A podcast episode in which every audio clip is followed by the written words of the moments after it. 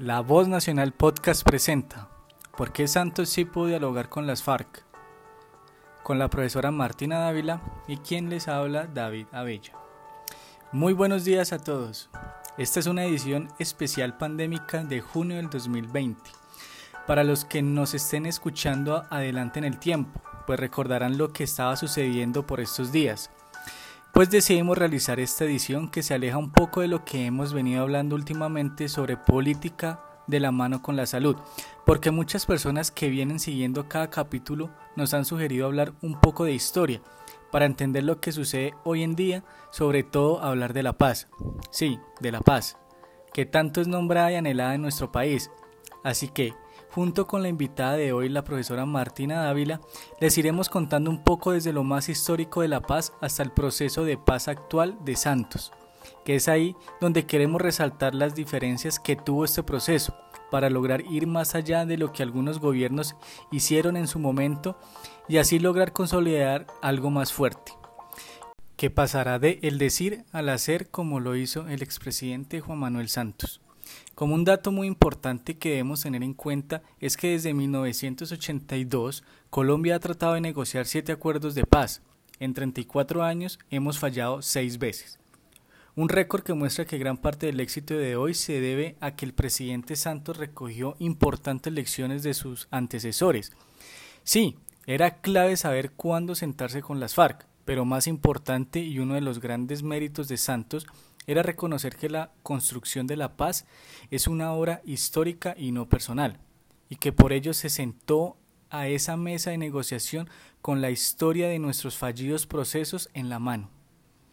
Para entrar en más detalle con la historia de los procesos de paz fallidos que tuvo Colombia, está con nosotros la profesora Martina Dávila, docente de Ciencias Sociales, Departamento de Historia y Geografía de la Universidad de los Andes, politóloga egresada de la Universidad Javeriana escritora de tres libros de la historia de Colombia, reconocida por ocupar el primer puesto en el Congreso Colombiano de Historia, entre otros muchos reconocimientos. Bueno, sin dar más espera, bienvenida, profesora Martina. Es un gusto y un placer tenerla con nosotros en este podcast edición especial. Seguramente tiene muchos datos que posiblemente van a dar respuesta a muchas inquietudes que tienen nuestros oyentes. Así que adelante.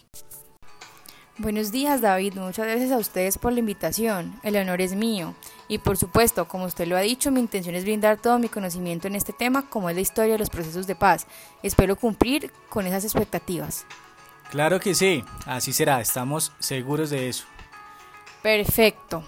Quiero resaltar lo que dijiste para iniciar este podcast y es que debemos recordar que Colombia tuvo varios intentos para lograr la paz y no fue posible. Hubo muchos errores, pero esto fue lo que logró finalmente para que se lograra el mandato de Santos. Santos inició su mandato como visario Betancourt, con la paz al frente de sus propuestas para Colombia, pero el plan de paz de Betancourt era excesivamente generoso había abogado por una amnistía general y por los alzados en armas contra el Estado, sin requerir más que las guerrillas dispusieran las armas y retornaran a la vida civil. Jaime, Batman, comandante del M-19, rechazó su propuesta por considerar que faltaban reformas sociales y políticas esenciales. Esas negociaciones colapsaron rápidamente cuando el M-19 se tomó el Palacio de Justicia y el gobierno autorizó acciones militares para retomar el control. Mientras tanto, las FARC y el Partido Comunista cofundaron la Unión Patriótica. Aunque muchos clasifican el proceso de Betancourt como, como catástrofe, hubo tres lecciones que le dejaron al gobierno de Santos. Hubo dos positivas que les hablaré en este caso. La primera es que aceptan que la oposición armada es un actor político y que era necesario abrir un diálogo con ellos. Y la segunda es que abren la democracia colombiana para darle espacio a ideologías antes rechazadas. Sin embargo, la lección principal del fracaso de Betancourt y más, importante, y más importante en el proceso actual es que la paz no se puede negociar sin apoyo político, y menos en contra de la ideología del propio partido. Procedamos con el proceso de paz siguiente al de Betancourt y vamos despejando poco a poco las inquietudes y que al final de esta entrevista podamos llegar a una valiosa conclusión que seguramente es lo que todos los oyentes están esperando. Claro que sí, muy bien.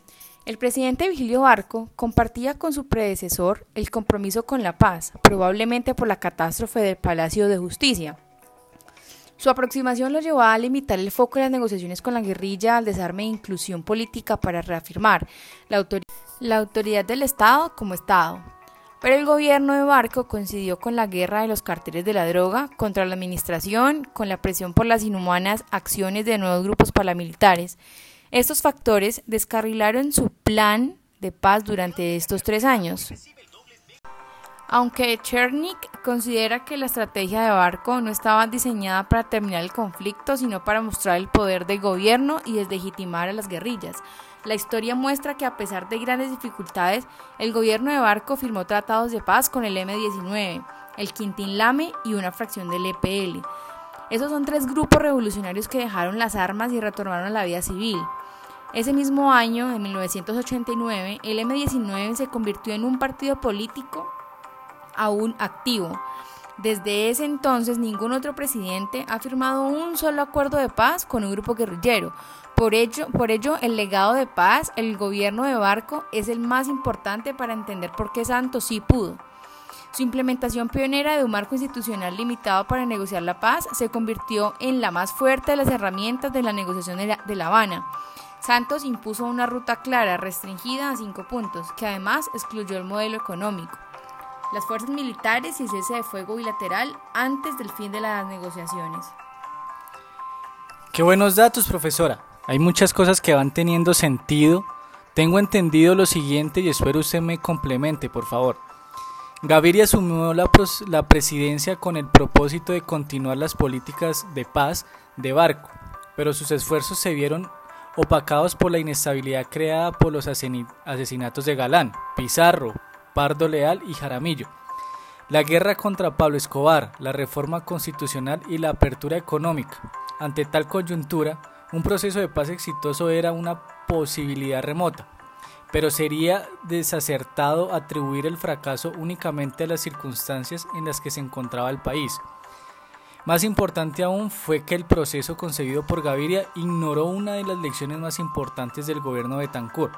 Las FARC eran y debían entenderse como un actor político para que el propósito de negociar la paz pudiera arrancar con una base sólida. Al analizar la propuesta de Gaviria, Chernik se pregunta, ¿por qué un gobierno no puede discutir grandes problemas nacionales con grupos armados ilegales y usar dichas conversaciones para encontrar soluciones nacionales? Su misma respuesta es maravillosa. Encontrar soluciones conjuntas no implica que la guerrilla represente a la sociedad civil. La guerrilla probablemente no representa a nadie, y aún así el gobierno tiene la responsabilidad de promover los cambios que el país necesita por cualquier medio que sea necesario. Y los procesos de paz tienen esa función. Es, esta fue una gran lección para La Habana. David, claro que sí, es completamente cierto, aunque los métodos guerrilleros son bastante cuestionables. Sus voces señalan problemas reales que afectan a la mayoría de los colombianos, la tremenda desigualdad del país y la necesidad de una reforma agraria pospuesta y fallida demasiadas veces. Son solo dos ejemplos de ello, dado que las FARC son parte del problema y contribuyen significativamente a la seguridad rural y a la desigualdad. Escuchar sus propuestas de soluciones y unirlas a las ideas del gobierno les permitió a los actores de esta negociación lograr acuerdos que, que beneficiarán a todos los colombianos Reconocidas técnicas de mediación fomentan que partes opositoras trabajen juntas en la solución de un problema no solo para llegar a un consenso, sino para garantizar el compromiso mutuo con la solución. El siguiente proceso de paz fue uno de los más difíciles, David, y pasaremos a hablar de la famosa y bochornosa presidencia de Samper, que se ignora en la historia de los procesos de paz colombianos porque su gobernabilidad fue limitada por el proceso 8000 su importante contribución fue recuperar el conocimiento de las guerrillas como actores políticos y posibles participantes en el sistema democrático. Aunque pocos lo saben, el gobierno Samper implementó la nueva Ley 418 418 perdón, de 1997 que reabrió la posibilidad de negociar acuerdos de paz con la guerrilla, el marco legal que permitió a Pastrana alcanzar la presidencia bajo la promesa de terminar el conflicto. La mayoría de tiempo del gobierno de Samper estuvo dedicado a las investigaciones realizadas por el proceso 8000 y el vínculo con el narcotráfico. Esto opacó, opacó muchísimo el proceso de paz y fue uno de los grandes obstáculos. Ahora bien, El proceso de paz del Caguán arrancó con los dos mismos errores cometidos 16 años antes por Betancourt. Excesivas concesiones a las FARC al desmilitarizar el Caguán, lo que fortaleció al grupo guerrillero, militar y financieramente. Su segunda falla al avanzar las negociaciones sin apoyo político. Santos fue ministro del gobierno de Pastrana y vio de cerca los costos de estos errores. Su decisión para que el desescalamiento del conflicto no fuera parte de la negociación hasta tener un acuerdo general en la mayoría de los puntos es prueba de las lecciones que aprendió. Un inamovible que ni seis ceses del fuego unilaterales de las FARC ni presiones sociales y políticas pudieron cambiar. Mientras que Santos se mantuvo firme, tanto que el cese del fuego bilateral solo llegó cuando tuvo el acuerdo final en su mano. Esta fue sin duda una de las decisiones más acertadas del presidente, Sarto, del presidente Santos. Perdón. Wow, profesora. Permítame decirle que está cumpliendo todas mis expectativas y estoy seguro que las personas que siguen nuestro podcast también. Yo tengo conocimiento del tema, pero me le quito el sombrero. Ay, muchas gracias David por ese halago. Pero sí, es parte de la experiencia que tengo. Todos los días se aprende algo nuevo y hay algo muy lindo de lo que hago y es que aunque a veces crea que soy yo la que le enseña a mis alumnos, ellos también lo hacen. La proactividad de ellos ha generado un, un gran bagaje dentro de mi profesión como docente. Así es, profesora. Qué bonito escuchar eso de su parte. Bueno, hay detalles que no se encuentran fácilmente en libros o en la web. Siguiendo con el tema, entonces como quien dice, Lección aprendida. Bueno, sobre la necesidad de tener apoyo político se evidenció en las elecciones presidenciales del 2014. Santos ganó gracias a una alineación silenciosa e inesperada, una fuerza donde la ideología y los principios partidistas pasaron a un segundo plano para unirse en una coalición por la paz que derrotó en, un, en las urnas al candidato de la guerra. Pero Santos afirmó el apoyo a la paz al incluir a las víctimas y a los militares en esta negociación. Totalmente, David. Siguiendo lo que aclaras anteriormente, debemos darle paso también a decir que el fracaso del Caguán propulsó a Uribe eh, al poder con un discurso agresivo contra las FARC y bajo la bandera de la seguridad democrática. En su segundo periodo, Uribe inició dos negociaciones con grupos alzados en armas. Pimberti argumenta que la primera con las FARC se dio por la presión internacional que demandaba negociar la libertad de tres contratistas estadounidenses y siete políticos en cautiverio por más de cinco años. Y la segunda fue con las Autodefensas Unidas de Colombia, que confirmó que el paramilitarismo en Colombia es un fenómeno mucho más profundo que su aparato militar. Los diálogos diametralmente opuestos con cada grupo muestran un Uribe excesivamente tolerante con los paramilitares, que nunca pretendió llegar a un acuerdo con la guerrilla. Uribe modificó la ley 418 de 1997, que incluyó grupos militares entre los grupos armados con el que el gobierno colombiano puede negociar.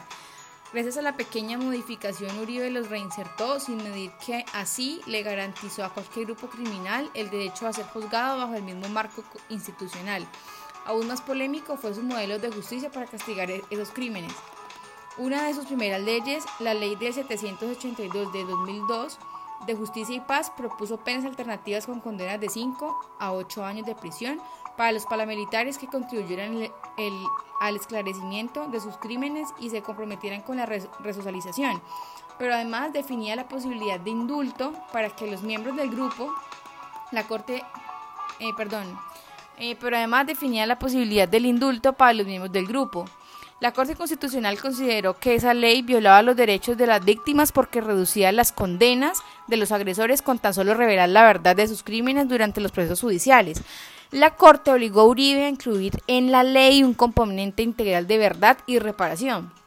Esa ley de justicia y paz se convirtió en una base judicial mínima aceptable para cualquier grupo ilegal dispuesto a negociar su desmovilización, David. Y fue más grave aún, esa ley excluyó la posibilidad de que actores privados y estatales que participaron activamente en el paramilitarismo fueran juzgados bajo su marco. La justicia de Uribe le dejó lecciones cruciales a la justicia transicional propuesta por Santos. De Uribe retomó la necesidad de establecer penas alternativas, pero abolió la, la posibilidad de que los miembros de grupos armados recibieran amnistías totales.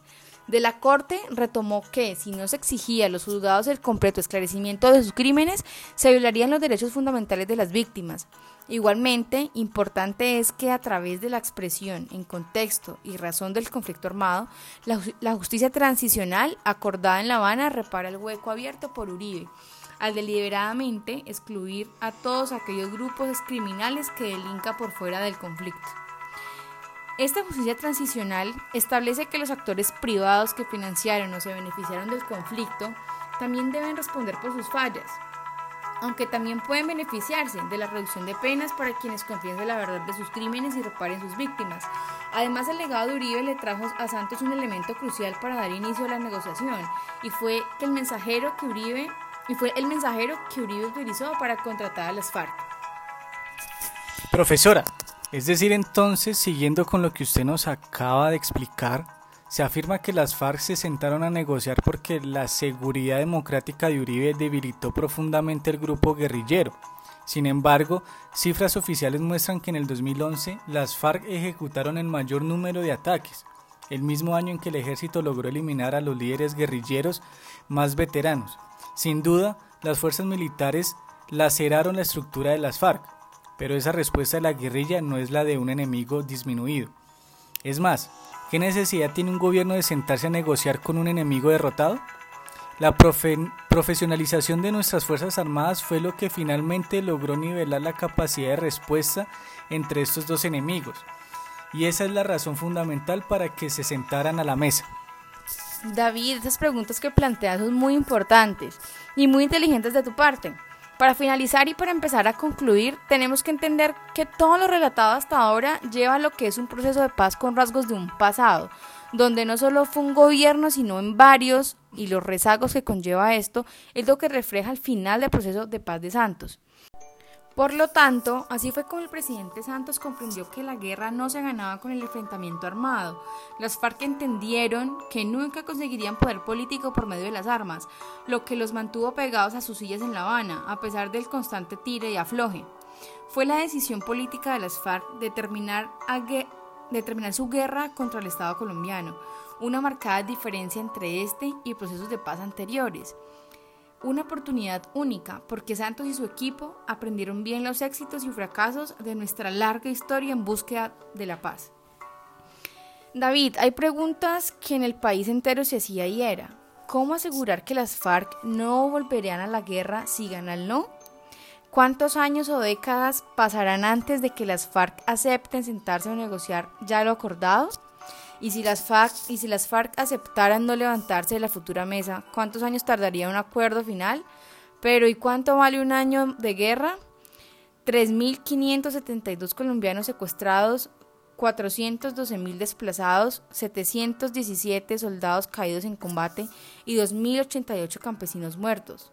El temor invadía la mente de los colombianos pero después de 34 años de, negociaciones y, renegociaciones, de pocos éxitos y muchos fracasos, hoy, hoy David, gracias a las lecciones aprendidas, el presidente Santos sí pudo lograr lo que siete presidentes colombianos trataron infructuosamente, un acuerdo de paz con las FARC.